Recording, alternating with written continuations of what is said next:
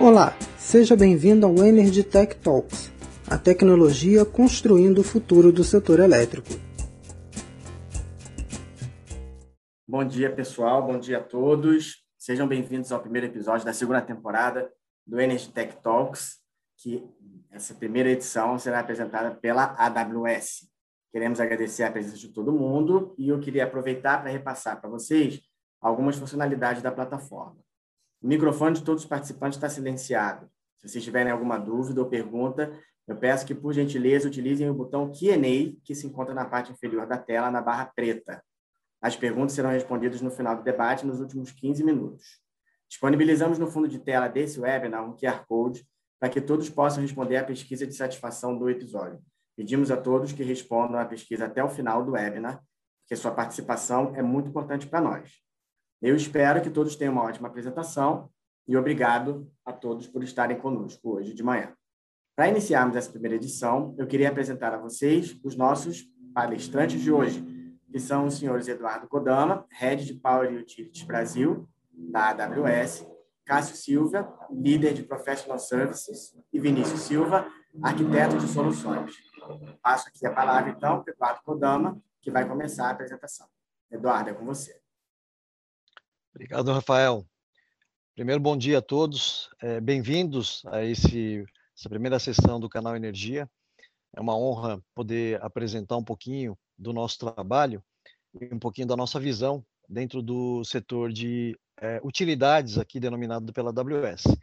Antes de começar, eu queria só explicar, nós fazemos parte de um grupo de setor público, né, dentro do setor público aqui na AWS, nós temos, além do, da, da área de utilities, né, que é Power Utilities, que é energia e serviços de utilidade, nós temos também uh, a, a prática de governo, nós temos também healthcare, saúde, educação e uh, entidades sem fins lucrativas. Somente para contextualizar, então, nosso atendimento desse time de setor público contempla essas verticais. É, queria reforçar aqui, então, comigo, né, eu sou responsável pela eh, vertical de Power Utilities, é, em termos comerciais, e comigo está o, o Vinícius, que é o nosso arquiteto de soluções para essa vertical. E como líder do time de Professional Services, nós temos o Cássio Silva, né? E vocês vão entender por que ele vai estar aqui. O objetivo dessa apresentação é falar um pouquinho de como que a AWS tem ajudado o setor na questão da transformação digital. É, muito se fala nessas, nesses conceitos e, e, nós vamos tentar aqui colocar alguns cases ou formas como a gente tem utilizado os nossos serviços para acompanhar essas tendências. Esse é o modelo como a gente vai estar tratando esse webinar. Acho que para começar é muito importante contextualizar o que é a Amazon.com, que é a grande empresa de varejo, e a própria AWS. Né? Então, um pouco de histórico, só para vocês entenderem é, como é que é constituído cada uma das empresas. A Amazon.com é a empresa de varejo que foi lançada em 95 pelo fundador, é, Jeff Bezos, e inicialmente foi uma livraria online, basicamente para comércio de livros. Mas esse esse mecanismo, né, esse e-commerce, logo, logo se tornou muito é, efetivo e eficaz para questões de compras online e, e, rapidamente ela se tornou a maior varejista online do mundo. Né? Isso é conhecido é, pelo mercado. Mas o que é mais interessante é que todo esse conhecimento, todo esse aprendizado né, de, de tecnológico que estava por trás dessa operação né? Existia muita automação de processos dentro dos data centers, uma série de conceitos novos adotados dentro da nossa infraestrutura. É, em 2006, o Jeff Bezos entendeu que seria importante é, ou interessante disponibilizar esses mesmos serviços que eram consumidos pela Amazon.com para o mercado. E assim o fez. Então, em 2006, foi criado a Amazon Web Services. Né? Para quem é mais antigo, como eu, é, sabe que o conceito de web services não é novo, né? é um conceito que foi instituído há alguns anos atrás para indicar questões de interoperabilidade, integração. Então, nós mantivemos esse DNA, mantendo o nome da empresa como Web Services e, e até mesmo para poder demonstrar o pioneirismo nesse setor. Uh, hoje a gente trabalha com mais ou menos mais de um milhão de clientes ativos em mais de 190 países ao redor do mundo. Então essa é a nossa abrangência como empresa, tá? Da Amazon Web Services. E, e atualmente, é, não preciso dizer que nós somos é, prestamos serviços é, para Amazon.com, né? Além de fazermos parte do grupo, nós prestamos serviço para Amazon.com é, e outras empresas do grupo. Também, para balizar um pouco de conhecimento, parece meio, meio básico aqui, mas a gente gosta sempre de começar a conceituar o que, que é nuvem para a AWS.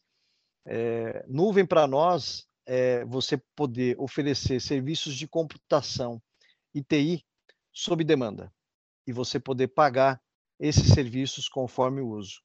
Né? Serviços de TI e de computação é, envolvem a própria disponibilização de equipamentos, né, serviços de, de servidores é, para poder processar alguma aplicação, serviços de armazenamento, rede e bancos de dados. Né? Além disso, temos outros serviços que, que complementam, né? serviços como de IoT, de machine learning com algoritmos, é, construção de sensores, né? temos toda a parte de leitura de, de sensores, enfim, tem um portfólio muito vasto com mais de 200 serviços que a gente pode explorar em eventuais conversas com vocês. Né? Esse é o convite e uma das propostas desse, desse webinar. Apresentar e deixá-los à vontade para nos contatar posteriormente para que a gente possa explorar cada um desses serviços que forem de interesse. Além de falar do conceito da elasticidade que a nuvem traz e que é comumente conhecida, Acho que um grande ganho que a nuvem traz, é, e que eu acho que é importante para as empresas, é, é a questão do, do, da mitigação de riscos ou mitigação de gastos desnecessários. Né? Esse gráfico, esse slide, na verdade, ele apresenta hoje o modelo tradicional de provisionamento de recursos. Então, assim, não é, não é, não é novidade que as empresas hoje, ao fazerem provisionamento de recursos tecnológicos, eles fazem um provisionamento olhando o pico dessa utilização. Isso nem sempre é a forma mais efetiva ou eficaz de fazer esse tipo de é, provisionamento. Por quê? É, imaginando cenários em que você desliga e liga o seu equipamento, ainda assim você tem é, o seu equipamento já pago, né? Você já investiu um valor muito alto no seu ativo, independente se ele está desligado ou ligado, esse custo permanece. O que você consegue controlar é, nesses casos, é consumo de energia e, eventualmente, água, se a gente for considerar refrigeração de ar-condicionado. No cenário de crescimento exponencial, é, da mesma forma, você provisiona é, na medida em que você estima os picos desse crescimento, mas se a curva, né, que é essa linha azul que vocês estão vendo no gráfico, ela não acompanha esses picos que você provisionou, essas zonas achuradas são zonas de desperdício de recursos. Ou seja, é aquela velha máxima em que você compra um equipamento e usa só 10, 20% do equipamento é, no dia a dia. Então, você está perdendo o investimento que você fez. Da mesma forma, é, você tem esse cenário nos picos não previstos. Então, aqui a gente está falando de Black Fridays, por exemplo, se a gente contextualizar isso num cenário de varejo, empresas que estão é, fazendo ofertas, né, nesse momento que a gente vive de pandemia, né, muito, muita transação online, você não consegue prever os picos que você vai ter nas suas campanhas. Então, nesses casos, a gente costuma dizer que além da perda, você tem um cliente insatisfeito. Né? Além da perda da venda, você tem um cliente insatisfeito, que é muito ruim. Né? E para picos sazonais, da mesma forma, né? se você provisionou acima do esperado, né, você não acaba não usando toda a infraestrutura e acaba perdendo dinheiro também. Então, esse é o cenário tradicionalmente é, feito pelas empresas, aí não especificamente de, de energia ou de utilidades, mas empresas como um todo, né? Pessoas que são da área de tecnologia vão entender melhor que esse é o modelo tradicional para você poder é, não ter o seu site indisponibilizado ou sua aplicação é, indisponibilizada em eventuais situações. Como é que a nuvem pode ajudar? Então, aqui a nuvem, com a sua elasticidade, ela consegue acomodar uh, o seu uso de acordo com a necessidade. Então, as linhas em amarelo, onde nós víamos uh, que não, não existia como acompanhar, com a nuvem, com o conceito de você poder provisionar rapidamente, de acordo com a sua necessidade, ela acompanha esse, esse crescimento ou esses picos. Né? Então, assim, a nuvem se acomoda e de, desta forma você consegue ter um, um investimento mais otimizado dos recursos computacionais. Isso é uma visão, obviamente, muito macro. Eu sei que existem é, questões que, que podem é, complicar um pouquinho a definição desse cenário. Vou dar um exemplo: empresas de governo, né? Se tem alguma empresa pública, né? Como é que você faz é, esse acompanhamento, uma vez que você não pode é, pagar com cartão de crédito? Esse é um exemplo. Né? Você tem que provisionar previamente recursos também para poder é, usar o seu orçamento. Né? Então, empresas públicas, a gente também tem alguns caminhos que a gente pode seguir, aproveitando algumas uh, oportunidades que a lei de contratação pública oferece. Tá? Mas aqui é mais para que vocês entendam alguns dos benefícios que a gente consegue trazer em termos de custos. Acho que um dos pontos importantes, né, aqui também para a gente poder pontuar, é cada provedor de nuvem tem uma definição de infraestrutura de data center. E isso é muito importante para você mostrar a capilaridade, para você mostrar como é que você tem, mantém a sua disponibilidade dos serviços. Para esses slides, eu queria convidar o Vinícius, né, que é o nosso arquiteto, para explicar um pouquinho como é que é a nossa, essa nossa arquitetura e como é que vocês podem tirar proveito desses recursos ou dessa infraestrutura que foi desenhada dentro da AWS. Então, Vinícius, por favor. Obrigado, Kodama. É... Oh, bom dia, pessoal. Além dos benefícios já citados pelo Kodama a respeito do, da nossa plataforma, apresenta a vocês a nossa infraestrutura global de nuvem. Essa infraestrutura é a infraestrutura mais segura, abrangente confiável de nuvem que oferece mais de 200 serviços de data center, como o Kodama estava pontuando, em todo o mundo. É, então, se você precisa implantar workloads de aplicações mais próximas de usuários finais, com requisitos exigentes de latência baixa, a AWS fornece infraestrutura onde e quando você vai precisar. É, nós temos um conceito de região, que é um espaço geográfico físico, onde agrupamos as zonas de disponibilidades. Cada região da AWS consiste em várias zonas de disponibilidades, ou AZ, como chamamos, isoladas e separadas fisicamente em uma área geográfica. E cada zona de disponibilidade é composta por um ou mais data centers distintos, com conectividade redundante em uma região da AWS. Isso proporciona ao cliente a capacidade de operar serviços com alta disponibilidade, resilientes e escaláveis. Atualmente, é, nós temos 25 regiões, sendo uma aqui no Brasil, e mais de 75 zonas de disponibilidades. É, além disso, é bacana pontuar que nossa infraestrutura é monitorada todo o tempo para ajudar a garantir a disponibilidade, confidencialidade e integridade dos seus dados. É, vocês, vocês podem criar, através dessa infraestrutura global, serviços e recursos onde você sempre controlará seus dados, inclu, incluindo a capacidade de criptografá-lo, movê-los e gerenciar a retenção a qualquer momento. Próximo slide, por favor.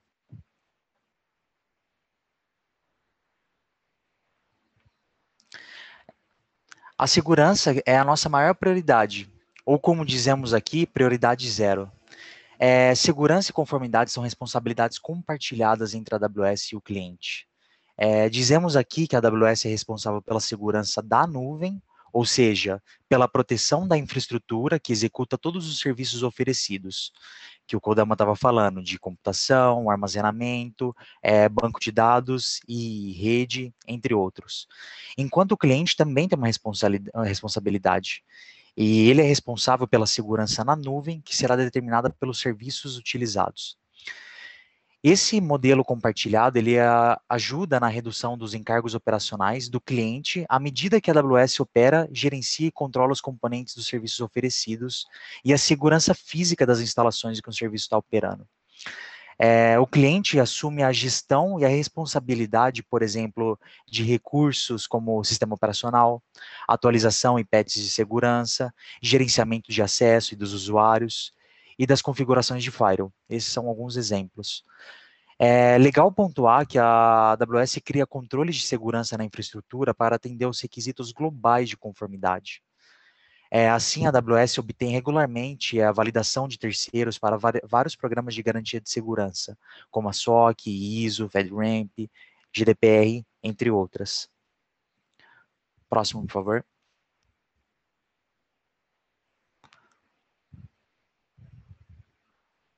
Aqui eu quero colocar um tema importante para o setor elétrico devido à grande necessidade de proteção e segurança aos dados. É, nós organizamos nossos serviços de segurança em cinco categorias, que estão seguindo as melhores práticas criadas por especialistas da AWS, e são elas: identidade e gerenciamento de acesso, detecção, proteção à infraestrutura, proteção aos dados e resposta a incidentes e desastres. Cada uma dessas categorias opera para criarmos um ambiente robusto e seguro na nuvem. Próximo, por gentileza.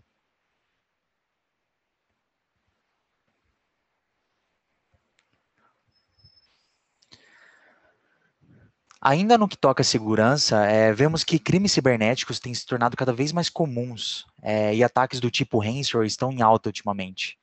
E nós, a AWS, nos posicionamos para ajudar nossos clientes a criarem um ambiente resiliente a ransomware na AWS e prevenir que isso aconteça. É, nós temos uma série de blog posts, e-books e vídeos sobre demandas para orientá-los com esse conteúdo. eu deixei o link na, na apresentação, então vocês podem consultar isso posteriormente. E aqui eu passo a palavra de volta para o Kodama, que vai falar da posição da AWS no setor de energia. Obrigado, Vinícius.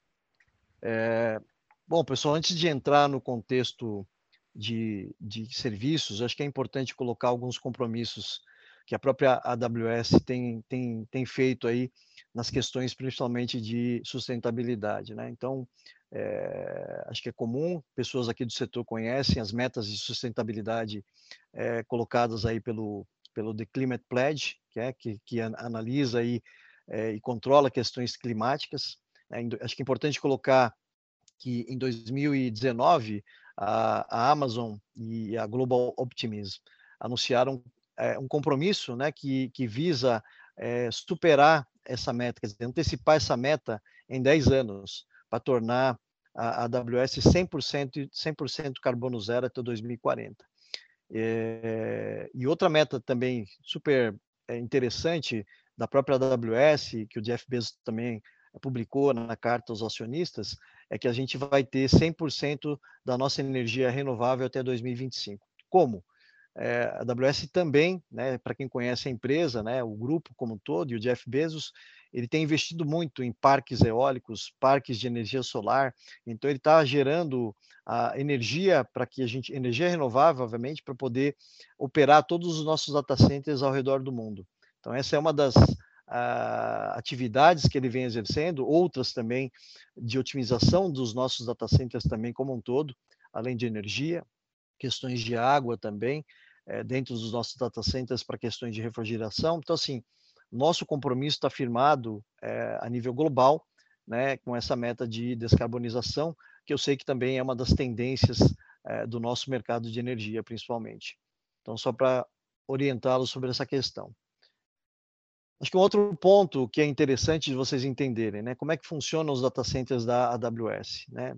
Tem um estudo é, que foi feito pela não sei se vocês conhecem, a 451 uh, eh, Research, é uma empresa global de pesquisa e aconselhamento para empresas de tecnologia ou provedores de serviços para entender oportunidades de negócio. Né? Essa empresa hoje ela faz parte do grupo do Standard Pool Global, que faz aquelas análises financeiras.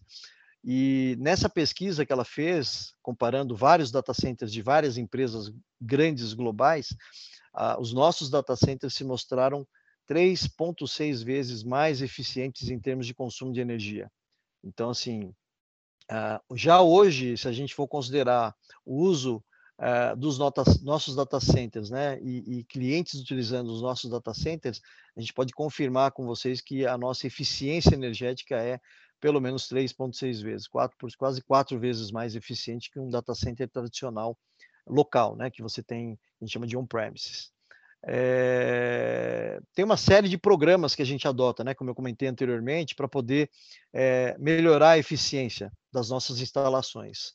Então, assim, outra forma que a gente tem visto e que está alinhado com a meta de descarbonização, e a própria 451 Research descobriu, é que a AWS hoje, já hoje, nos seus data centers, já emite 88% menos carbono é, do que os data centers tradicionais. Então, assim, isso é muito mais para reforçar para vocês o nosso compromisso e a nossa expertise também nas questões de otimização é, e emissão de carbono uh, no, no, nas, para as, atendendo as questões climáticas, as metas clima, climáticas, né? É, então, assim, além dos benefícios de economia de custos, né, que eu mencionei, elasticidade, agilidade, escala global em minutos, né, acho que o Vini colocou muito bem a distribuição geográfica, né, e até para vocês entenderem né, como é que isso é aplicado, talvez algumas empresas de vocês não tenham essa necessidade, mas se a gente entender empresas como Netflix, que é um grande cliente da AWS, como é que ela opera a questão de mídia globalmente, entendendo a, a, sazonalidade de consumo de mídia por país, por região e por períodos, né, é algo bastante complexo. Né? Eles operam hoje dentro da AWS. E, e com isso, né, com tudo isso, ainda tem melhoria de eficiência operacional. Né? Tudo isso, né, se vocês tiverem interesse, tem os cases publicados na, na, na mídia, na internet, é, para vocês consultarem como é que isso foi feito. Mas é, é bem interessante, né? A escala e, e a, o modo como a gente consegue trabalhar melhorias operacionais uh, nas empresas, não só em utilities, né? Vendo aqui um caso aqui de mídia. Entrando mais agora na questão do conceito, né, e da, das tendências que o mercado está colocando, acho que muitos de vocês vão entender. Né, a gente sai de uma cadeia de valor tradicional, que é um modelo centralizado, onde uma empresa gera energia, é, transmite, distribui e cobra pelo consumo. Né? No, na ponta, o cliente basicamente avalia a conta e paga. Né? E se ele se sente lesado, ele faz a sua, a sua manifestação para poder é, contestar. Não há muito o que negociar, porque a medição ela não é feita online, ela é feita através de um relógio que determina o consumo que ele fez num período através de uma leitura que é feita por um, uma pessoa da concessionária. Então, assim, não existia muita a, a, a fixação no que o cliente estava pensando, mas em sim colocar a energia disponível. O que a gente vê na questão do modelo 3D, que dita questões de, de, descarbonização, digitalização e descentralização do modelo de negócio, é que a gente tem novas variáveis, né? Então, assim, a gente tem hoje é, um modelo é, bem diferente e que está crescendo uh, cada vez mais. Então, se a gente for entender, por exemplo, o lado do consumidor, o consumidor entendeu que ele pode usar a placa de energia solar. Né? Os condomínios entenderam que pode usar placa de energia solar e armazenar. É, esse armazenamento é feito e, em alguns casos, né, os condomínios que não consomem toda a energia começam a vender ou a distribuir essa energia para os bairros. Né? Isso também é uma tendência. É, como é que as concessionárias vão começar a, a tratar esse tipo de, de, variável? Como é que você vai fazer forecast da sua energia baseado nessas novas variáveis, por exemplo, do consumidor gerando a sua própria energia, ou mesmo de empresas é, criando seus parques eólicos ou solares né, para poder é, se auto-munir de energia para operar? Então, sim, Existe uma mudança comportamental no setor. Eu não quero me estender muito aqui, acho que vocês são especialistas, nós somos a, a, uma empresa que provê soluções é, baseado nos parceiros, vocês vão entender um pouquinho mais, mas assim, existe uma mudança na cadeia realmente e que é muito perceptível, principalmente se você olha mercados mais maduros como Europa e Estados Unidos, é, onde o consumidor hoje ele negocia inclusive o preço que ele quer pagar no período que ele está utilizando a energia. Né? São modelos bem interessantes que eu acredito que eh, o mundo vai estar tá, eh, tendendo a, adotar num, num, curto ou médio espaço de tempo. Para a gente traduzir essa tendência, né, nós trans, criamos esse slide, né, isso aqui é um slide que, em que nós fizemos essa, tentamos traçar esse paralelo, onde eh, a gente mostra que existem dois universos, né? As empresas, é, as áreas, né, dentro de empresas, as áreas de tecnologia, as áreas de TI que estão muito mais galgadas é, no entendimento dos serviços. Então, assim, é, se fosse em AWS, você entender quais são os principais serviços, né? Os serviços de básicos aqui, de banco de dados, analytics, né, serviços que a gente tem disponível, é, e a área de negócio muito mais focada na questão de soluções. Como é que eu conecto, né, como é que eu construo soluções para atender essas demandas que o mercado está ditando. Né? Então, aqui a gente colocou que existe uma grande questão de transformação de mercado na questão de TI, na questão da própria operação, na questão de gestão de, dos seus ativos, né? E, e, do próprio mercado que vem transformando, e por final, e não menos importante, num olhar muito mais centrado ao que o cliente está pedindo. Né? Então, assim, essa, essa, essa, esses dois blocos se integram quando? Quando a gente começa a entender que existem dados que a gente pode estar tá analisando e que podem gerar insights, tanto para a área de TI se, se, se, se preparar para poder fomentar com novos recursos tecnológicos as demandas de tecnologia e a própria tecnologia consumindo esses insights para melhorar a sua operação. Ou seja, dados que a gente pode gerar são um grande asset que a gente está enxergando, é, que a gente pode prover e que é de comum interesse pela, tanto pela área de negócio, pela área de tecnologia. Então, assim, existe uma forma da gente poder integrar esses dois universos que são muito importantes e que nem sempre conseguem se conectar né, é, no entendimento da necessidade. Né? Então, nunca, nem sempre é fácil colocar num contexto de como é que um conceito de interação por voz pode ajudar uma, uma área de negócio que está fazendo, tentando fazer um modelo de autoatendimento. Né, como é que isso se conecta. Então, assim, são exemplos que a gente entende que exige um esforço conjunto e nós, como provedores de nuvem, podemos também contribuir para que a gente possa gerar esse tipo de informação que é comum às duas, às duas entidades aqui especificadas. Para a gente poder entender como é que como é que cada bloco se comporta e como é que a gente tem atuado, queria convidar de volta o Vinícius, que vai comentar rapidamente, né, não vamos entrar muito a fundo, mas alguns casos que a gente já tem para cada uma daquelas dimensões que eu mencionei para vocês, tá? Isso vai ficar mais prático para vocês entenderem é, como é que isso tem se aplicado no mercado. Obrigado, Vinícius, Kodama. Por favor. É, no âmbito de transformação de TI no setor de Power Utilities, é, temos três casos interessantes destacados aí ao lado esquerdo, que são da Contact, da Enel e da Boral.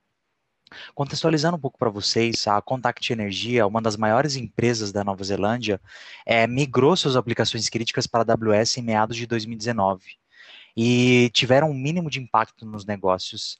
Eles migraram seu ambiente para a AWS, incluindo o SAP, e atualizaram posteriormente para o SAP HANA. Eles obtiveram uma série de benefícios, como economia de custos, é, aumento da agilidade das mudanças, aumento do desempenho e da, da estabilidade do sistema. Outro caso, a Enel, que é uma fabricante distribuidora multinacional italiana de eletricidade e gás, que atende é, mais de 60 milhões de clientes. A, e a Enel está tá utilizando a AWS como sua plataforma para gerenciamento de energia e IoT. E usando a AWS, a Enel está é, tá economizando cerca de 21% em custos de computação e 60% em custos de armazenamento. E, além disso, também foi reduzido o tempo de provisionamento de recursos de cerca de quatro semanas para dois dias. O Kodama e Cássio, vocês querem é, fazer algum complemento aqui? Eu, eu, gostaria, Vinícius, é o Cássio falando, bom dia a todos. Né? Eu sou responsável pelo time de serviços profissionais aqui na AWS e nesse caso específico a gente teve uma atuação também aqui no Brasil, né, onde o cliente queria fazer uma migração de um dos seus data centers né, e fazer a migração do seu ERP, que era o SAP, com mais de 13 módulos funcionais do, do SAP, né? E tinha, além disso, outros 230 servidores é, e serviços legados é, conectados é, a, esse, a esse ambiente. E, e nós ajudamos com profissionais altamente especializados em migração e grande especialidade em migração de, de servidores e grandes volumes de dados. A gente tinha em torno de 200 teras de dados. Né? Foi uma migração é, com, com muito sucesso, pouquíssimo downtime, né? e no final esse cliente ainda, além da redução de custo, teve a condição de, de diminuir né, o tempo de processamento. Só como um exemplo, um job é, do, do RP que levava mais de 40 minutos para executar é, no ambiente on-premises, na nuvem passou a executar é, em cinco minutos. Então, isso é um exemplo não somente né, da possibilidade de redução de custo, mas também na possibilidade é, de aumento da capacidade de processamento. Opa, obrigado, Cássio. E, pessoal, no lado direito, temos é, parceiros que viabilizaram e apoiam no processo de migração e agilidade por clientes na jornada para a nuvem. O Kodama vai comentar posteriormente, mas é, já queria deixar isso bem colocado aqui antes. É, na trans... Próximo slide, por gentileza. Na transformação de tecnologia da, da parte de operações, a Woodside é uma empresa global de petróleo e gás com sede na Austrália. E eles formaram a sua, a sua equipe de cientistas de dados após a migração para a AWS. Eles cresceram é, de 10 mil para 200 mil sensores conectados à nuvem AWS e reduziram o tempo de entrega de um modelo é, de meses para dias.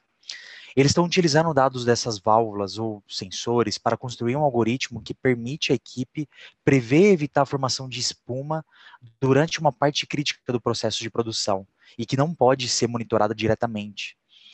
Atualmente, a Outside executa mais de 6 mil algoritmos nos dados dos sensores de uma das suas plantas, na planta Plutão. Próximo slide, por gentileza.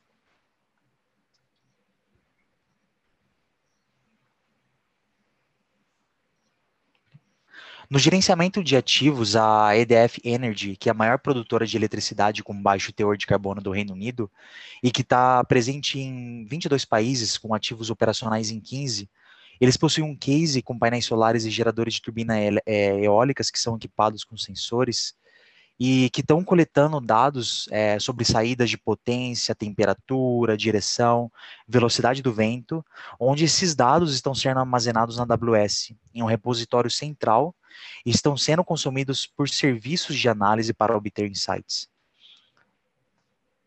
Próximo, por gentileza.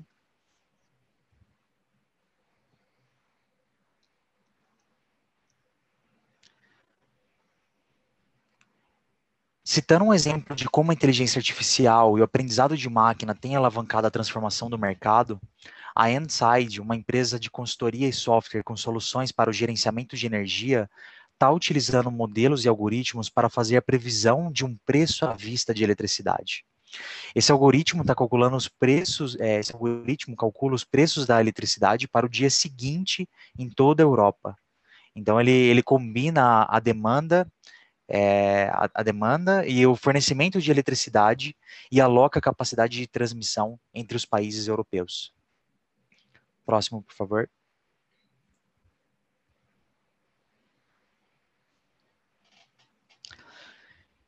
A confiança e o engajamento com o cliente estão, estão integrados em nossa cultura aqui na, na Amazon. E aí que ajudamos empresas do setor de energia e utilities a se tornarem mais bem engajados com seus clientes. É possível obter essa experiência aprimorada utilizando serviços de inteligência artificial que agregam na redução do tempo de espera, que automatizam conversas, serviços como chatbot e usam dados em tempo real para fazer uma predição. Um exemplo, bem, um exemplo bem legal disso na prática é a PSEG, uma empresa de energia de Long Island, que capacitou mais de 2 milhões de seus clientes para fazer o gerenciamento e o pagamento de contas de eletricidade por meio da Alexa, né, um dispositivo inteligente da, da AWS. E aqui eu passo a palavra de volta para o Kodama, que vai falar dos nossos parceiros que ajudaram a viabilizar muito desses projetos. Legal, Vinícius. É, pessoal, importante colocar, é, aqui temos vários casos é, de sucesso global, mas a nível Brasil nós também temos vários casos já implementados. Os cases ainda não estão oficializados para a gente poder publicar, mas a exemplo da própria Enel, que estendeu a estratégia de migração é, para a nuvem, nós temos empresas que estão colocando sistemas como New Wave na nuvem, nuvem, vários projetos, né? inclusive empresas do setor de bioenergia que usam a bagaço de cana para poder operar. Então, empresas desse setor também migrando seus sistemas de ERP e sistemas específicos da parte de agribusiness também para a nuvem. Né? Então, é, existe uma gama muito grande de projetos que estão sendo trabalhados aqui no Brasil. né, que podem também é, entrar como referência para quem estiver fazendo estudos de adoção de nuvem para o seu para sua parte de TI, tanto e também para o negócio, né, como a gente está mostrando aí. Muito da tecnologia alinhada ao que o negócio está drivando. Esse acho que é o tema da conversa, é o tema dessa palestra.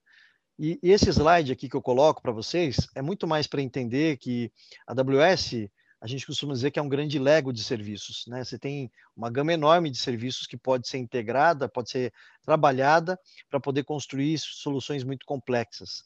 Né? Então, é, a gente tem é, empresas como a própria GE, é, que usa a plataforma da AWS para criar o seu, uma solução que está no mercado chamado Predix. Né? Predix nada mais é do que uma plataforma. Então, assim, eu estava comentando que nós temos é, parceiros OIM, como a GE, que usa o Predix, empresas como a Siemens, que também dentro dos seus equipamentos é, carregam soluções da AWS. Então, esses são os grandes OIMs é, e também clientes da AWS. E do lado de, de parceiros integradores e parceiros de solução, a gente tem uma série de parceiros também, né? Os mais conhecidos né, aqui no mercado, Capgemini, Accenture, Deloitte, a, a própria Tech Mahindra. Então, assim, o nosso, a nossa rede de parceiros ela é muito grande, muito completa, né? E vocês podem estar tá usufruindo é, desses parceiros é, para poder eventualmente analisar projetos e soluções que vocês buscam no mercado. Então, é que é muito mais para dar um panorama de, de opções que vocês têm hoje com o trabalho junto à AWS. Tá bom? Essa é, o, acho que é a grande mensagem desse slide. Já caminhando para o encerramento, a gente quer falar um pouquinho sobre como é que a gente faz, então, toda essa transição para a nuvem. Né? Acho que o que tem disponível no mercado já está claro, o que, que a AWS pode disponibilizar também, é, está claro que a gente consegue entregar muita coisa com os serviços que a gente tem, mas por onde começar? Acho que é a grande pergunta, né, que muitos clientes é, fazem para nós, e acho que é o, o, grande ponto de, de, de entendimento para poder iniciar um projeto como esse. Aqui é, é, é muito mais para que vocês entendam. O ciclo é um ciclo tradicional, onde vocês fazem aí a interação com os times comerciais não só da AWS, mas de qualquer empresa, entender aí os conceitos uh, dos serviços tecnológicos que a empresa oferece. Aí nós temos aqui o Vini, que é o nosso arquiteto de soluções. Geralmente a gente coloca uh, workshops para poder apresentar o nosso portfólio e dentro desses workshops que são bem interativos, a gente mostra uh, e acaba entendendo, né? As empresas conseguem entender ou contextualizar projetos ou soluções que estão em busca. Com tudo isso, a gente consegue analisar o nível de criticidade dessa operação que vai ser na nuvem e indicar níveis de suporte. Então, a AWS também oferece contratos de suporte que vão do nível mais básico ao nível mais avançado, onde a gente coloca um engenheiro dentro da, da sua empresa para poder acompanhar o dia a dia da sua operação, é, evitando que, que haja algum tipo de ruptura na questão dos serviços. Parceiros, eu acabei de comentar, um leque grande de parceiros para poder atuar junto com vocês. E acho que o, a, a, parte mais importante, e o Cássio acho que foi muito assertivo ao comentar o caso da, da Enel, é que é, sem o time de Professional Services, esse projeto estaria, é, não que não daria certo, mas ele demoraria muito mais tempo do que levou. Né. Esse projeto ele começou em meados de 2019 e terminou agora no final de 2020. Né? E isso é, temos várias comprovações né, do próprio cliente de que a área de professional services, com os especialistas que o Cássio mencionou, levou um grande valor para o projeto. Tá? Então, é, o Cássio vai comentar um pouquinho, que eu acho que isso é um, uma prática muito importante de vocês entenderem, conhecerem e que a AWS oferece. E por final, e não menos importante, toda a parte de treinamento e certificação. Então a gente tem também, né, para as pessoas de tecnologia que se interessam em tirar certificações, a gente oferece uma grade grande de treinamento e certificação que estão no link aqui que eu estou apontando e que depois, a posteriori, a gente também pode compartilhar com vocês. Tá? Nossos contatos vão estar tá, uh, no final também e, e para ter acesso basta que vocês nos enviem uma mensagem uh, ou ao próprio uh, o pessoal do canal Energia. Eu aqui encerro a minha parte, queria passar para o Cássio, para que ele possa explicar um pouquinho melhor a proposta de valor de Professional Services, Cássio, por favor. Obrigado, obrigado, Kodama. Bom dia a todos mais uma vez. É, eu, eu, começo dizendo né, que tanto a Amazon e também a AWS, a gente tem como a, a missão da empresa é, é, ser uma, a empresa mais centrada no cliente do mundo. Né? Essa é, é a ambição, é o, a missão que o Jeff Bezos traçou para essa empresa.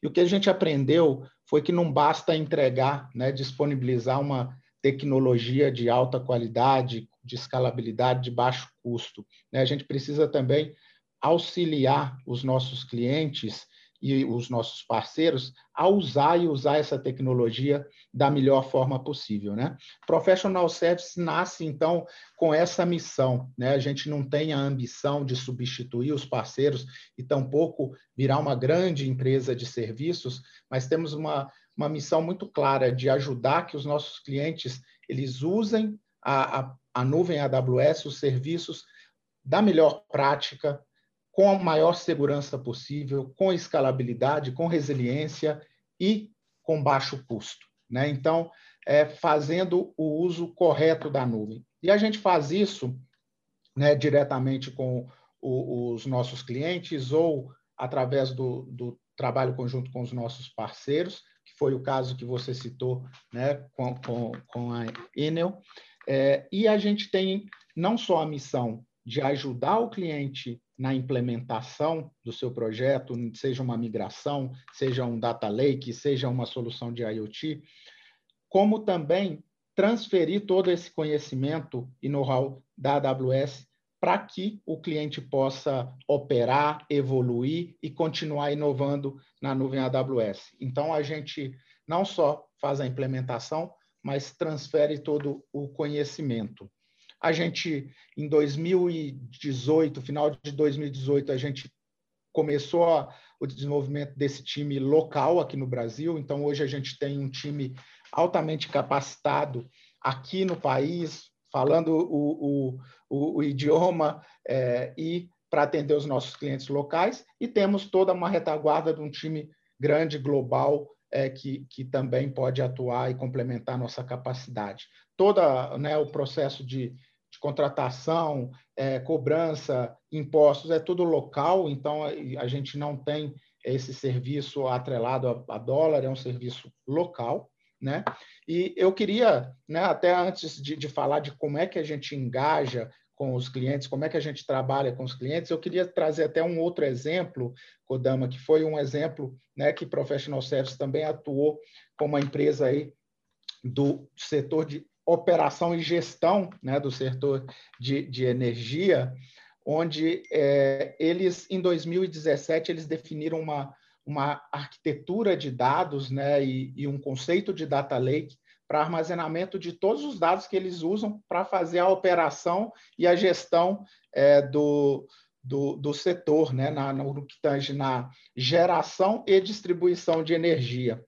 E em 2018 eles começaram esse projeto de implementação e nós é, fomos convidados para ajudá-los né, a levar boas práticas e implementação desse data lake. Então, eles implementaram um data lake totalmente na AWS, né, já fazem aí a, a alimentação desse data lake com informações que são captadas de todos os seus centros de operações, dos sensores do, do, do da camada de, de, distribuição da energia, é, e eles têm lá os algoritmos para poder fazer simulação e previsão né, de consumo futuro de energia, como vai tomar as decisões para a geração, que tipo de planta, que tipo de, é, de, de geração de energia vai ser feita, e eles conseguiram reduzir esse processo é, de um processo que era quase que mensal para um processo diário,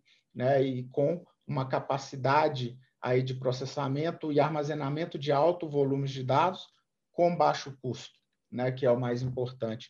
É, é um, um, caso que muito em breve a gente já vai poder estar compartilhando aí com o setor. É uma outra grande história que a gente tem é, construída com, com, esse cliente.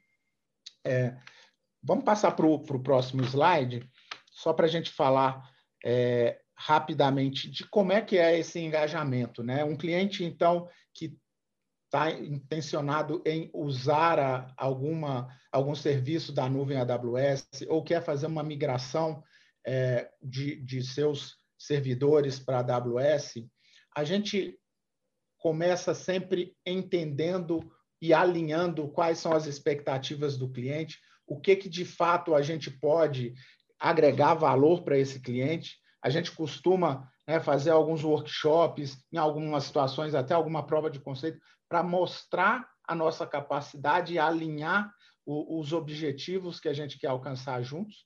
Depois a gente tem o que a gente chama de launch, né? A gente começa trabalhando e começa trabalhando pequeno, geralmente num projeto, numa iniciativa para mostrar o resultado da nuvem e da capacidade e dos skills desses profissionais é, de acelerar e de ajudar o cliente a usar a nuvem com sucesso. Então a gente faz aí projetos rápidos que possam gerar o resultado e depois a ideia é escalar, né? É vocês é, poderem, através desse MVP ou desse projeto pequeno, expandir o uso da nuvem e escalar para projetos maiores, mais ambiciosos, como foi o caso é, desse cliente que desligou o data center deles aqui é, para rodar tudo na nuvem AWS. E, por fim, esse ciclo não termina é, escalando, a gente continua e sempre está acompanhando os nossos clientes para otimizar. Né? Um dos conceitos da nuvem e que a gente ajuda muito os clientes a desenvolver essa prática é estar tá sempre olhando para reduzir o custo, para otimizar os recursos e cada vez fazer mais com menos. Né? Então, a gente trabalha com o cliente otimizando na, na questão do custo, otimizando em segurança, otimizando, é, inclusive, na inovação, muitas vezes modernizando uma arquitetura de um monolito para microserviços, usando serverless computing e tudo que tem disponível na nuvem para que cada vez tenha mais eficiência e mais é, redução de custo. Então, esse é um pouco da forma que a gente atua, né? Sempre procuramos começar entendendo os objetivos de negócio, traçando metas agressivas, mas que sejam alcançáveis em curto prazo para que, de fato, o cliente realize o valor, tanto da nuvem quanto o valor que os profissionais de professional services podem entregar para ele. É, eu, eu, fecho aqui essa parte de, de professional service. Queria agora passar para o Rafael para a parte de é, questões e respostas aqui com todos os participantes. Oi, pessoal. É, antes, de, antes da gente continuar com as perguntas, eu queria pedir a todos que é, quem, tiver, é, quem quiser acessar a nossa pesquisa de avaliação, que pegue aqui o QR Code e responda até o final desse. Agora a gente está chegando na parte final, né? As, pesqui... as perguntas a gente vai demorar mais ou menos uns 15 a 20 minutos. E aí, nesse intervalo, enquanto as, as perguntas estão rolando, eu vou pedir para todos preencherem a nossa pesquisa de avaliação, que é muito importante para nós termos esse retorno de quem está assistindo ao, ao webinar aqui do, do Energy Tech Talks. Então, vou deixar essa tela aqui um pouquinho para todo mundo poder pegar esse QR Code e responder para a gente, tá? Agradeço aí a todos pela ajuda e pela participação. Eduardo, com vocês de novo. Obrigado, Rafael. Bom, eu, pelo painel de perguntas e respostas, nós temos já é, quatro perguntas respondidas. É, não sei se os, os que questionaram é, estão satisfeitos, mas temos duas em aberto que eu queria, posso até pedir uma ajuda do Cássio. Uma delas é do Fabiano, que pergunta se existe uma parceria da AWS com a, com a ONS. É, você quer responder essa, Cássio? Posso, posso responder. Como eu disse, é né, um caso que a gente ainda não está é, totalmente público, mas sim, a gente, a ONS já é um cliente, inclusive eles têm um caso passado conosco, público, é, de processamento é, de, de, de, HPC, né, de, de alta performance, que eles já usam a nuvem para fazer esse tipo de processamento, e é um caso antigo. Eu queria até dar um salve aqui para o Sérgio Mafra, que que também está aqui presente no webinar e é um grande parceiro nosso e a gente já vem aí trabalhando com o ONS já há um bom tempo. Obrigado, Cássio. Temos aqui uma pergunta do Jamil que pede para discorrer um pouquinho mais do caso da Enel. É, essa eu posso responder. Jamil, esse caso é, da Enel é um caso que público, o caso público é da Itália, então nós temos todo, além da migração, temos toda um, uma série de cases interessantes é, com questões de smart meter, smart grid, que também estão na internet. O que a gente comentou com o uso de professional services é aqui no Brasil, né? E é, a gente ainda não pode dar muitos detalhes, mas é, entendendo que é uma empresa global, eles adotaram a estratégia global, né? Com a aquisição da AES Eletropaulo, eles é, imediatamente começaram o estudo, esse estudo de migração que eu comentei e que foi concluído em, no final de 2020, é, inclusive com a migração do, do SAP. Né? Se você me permite, essa é a informação que eu posso compartilhar agora, mas assim, esse case é um case brasileiro da Enel, tá? que está sendo construído. Um, Acho que tem uma pergunta que eu vou pedir ajuda para o Vini, que é do Bruno, que fala um pouquinho das questões de parceiros de telecom para conexão de dedicada. É, Vini, você puder comentar um pouquinho, quais são os parceiros que nós temos? Claro. É, da parte de ISPs, que são os pontos de entradas para o Direct Connect, nós temos a Equinix em São Paulo, a Activity também em São Paulo, e a Equinix no Rio de Janeiro. E os parceiros que ajudam na, na parte de entrega do Direct Connect, que trabalham junto com esses ISPs, são, é, por exemplo, a Equinix, Lumen, Tata Communications, Telefônica, Tivit, Waldview, entre outros. Eu vou deixar um link aqui, eu estava tava respondendo já essa pergunta, da página nossa de parceiros do Direct Connect, aí tem a lista de todos que trabalham é, entregando esse serviço. Obrigado. Uma pergunta do Stefano, é, que fala um pouquinho sobre a carteira de serviços, né, ou serviços da AWS que tem interface com leitura de dados. Né, estamos falando de IoT e os protocolos de comunicação padrão de mercado. Stefano, a resposta que eu posso te dar é sim. A gente tem trabalhado com, com eu não sou a pessoa especialista, mas da experiência que eu tenho, a gente está é, compatível com os principais protocolos de comunicação e leitura. É, então, assim, é, se você puder, é, tiver interesse, é, se puder mandar um, um e-mail para a gente poder detalhar um pouquinho melhor é, cada um desses protocolos que você está mencionando e para quais projetos, é, vai ser bacana. Temos maior interesse em estar tá discutindo esse tipo de projeto contigo, tá? É, mas, de novo, eu entendo que sim, estamos aí compatíveis com os principais protocolos de mercado. O Ederson pergunta: descarbonização dos data centers ocorre principalmente através do uso de energia renovável e monitoramento de água, consolidação de serviços é, para melhorar a capacidade. Opa, pode Muitas perguntas aqui. Deixa eu pegar aqui o Ederson. É, quais outros fatores contribuem ou devem ser considerados? Ederson, tem uma lista de programas que a AWS uh, adotou para poder melhorar ou atender as essas especificações, tá? É, eu acho que por, pela, por questões de tempo, se você me permite também, se for uma curiosidade, pode me mandar um e-mail e eu te publico alguns dos programas que são públicos para que você entenda o que, que a gente tem feito dentro dos nossos data centers. Obrigado aí pela pergunta. Geraldo, é, existe um painel de monitoração que é entregue ao cliente relacionado aos serviços e servidores disponibilizados? É, isso tá, acho que tem a ver com a console. Vini, quer responder essa, por favor, do Geraldo Alves? Deixa eu ler de novo aqui, que eu, eu me perdi na, nas perguntas que apareceram, outras que eu, eu já estava respondendo algumas. Existe algum painel de monitoração que é entregue ao cliente relacionado aos serviços e servidores disponibilizados? É o nosso console. É, o Geraldo, nós temos um serviço é, que chama CloudWatch. E esse serviço é utilizado para fazer monitora monitoramento dos recursos provisionados na AWS. É, daí você consegue acompanhar métricas de performance, por exemplo, quando a gente está falando de, de banco de, dado, de dados, a quantidade de I.O. de I.O. que está acontecendo no banco, a quantidade de, de, é, de throughput que está acontecendo, de dados que estão sendo trafegados pela rede.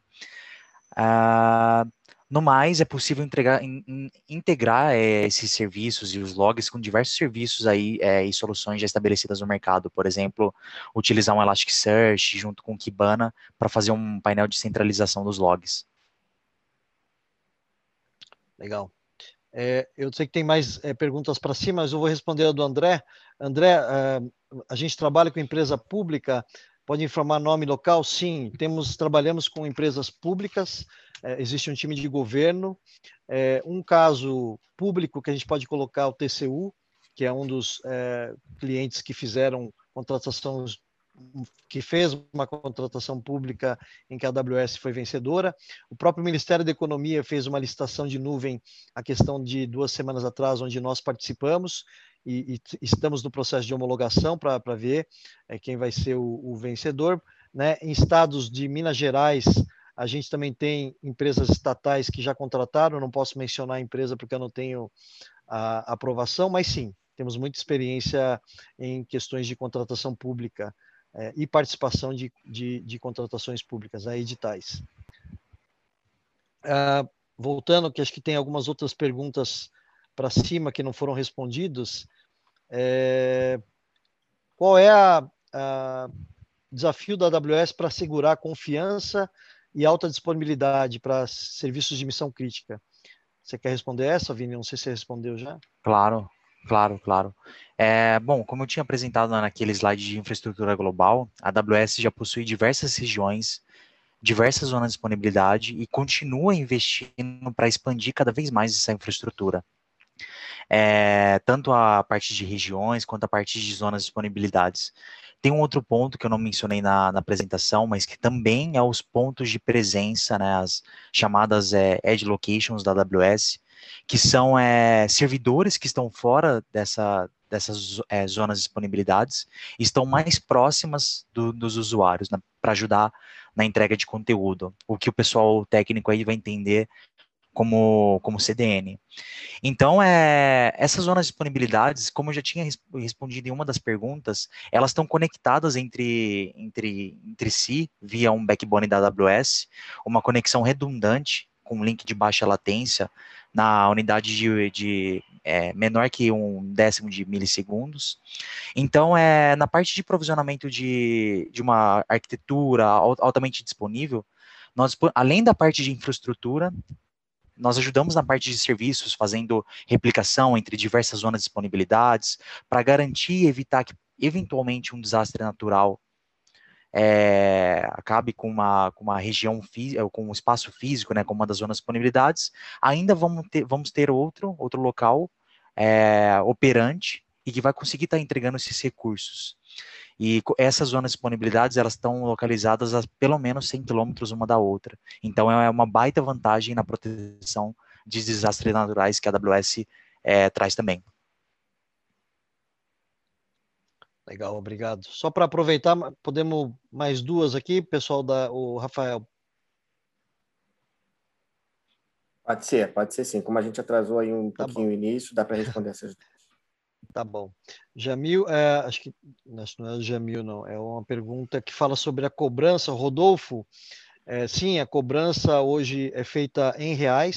Né? Para quem não sabe, a AWS, a partir de 1 de novembro de 2020, começou a faturar em reais. É, as cobranças, você tem uma invoice que é, é recebida em reais e que você pode estar tá efetuando o pagamento é, em moeda local. É, concordo com você, a gente tem que melhorar essa questão da cobrança, de, de evoluir para ter uma perspectiva de valores em reais, apesar da nossa referência sempre ser dólar, por ser uma empresa americana, mas sim, estamos em constante aprimoramento nessas questões de pagamento e previsibilidade de custos. Tá? Então, tenha certeza que nós estamos trabalhando nisso com os nossos times aqui. É, mais um que eu vi, é, Luciano, com relação à parceria, Luciano, anotei seus contatos, e obrigado aí pela, pelo interesse. Temos interesse sim, e temos dentro do conceito de ESVs várias empresas que, que atuam com soluções na AWS, né, oferecendo serviços para o setor elétrico. Então, a resposta é, é, sim.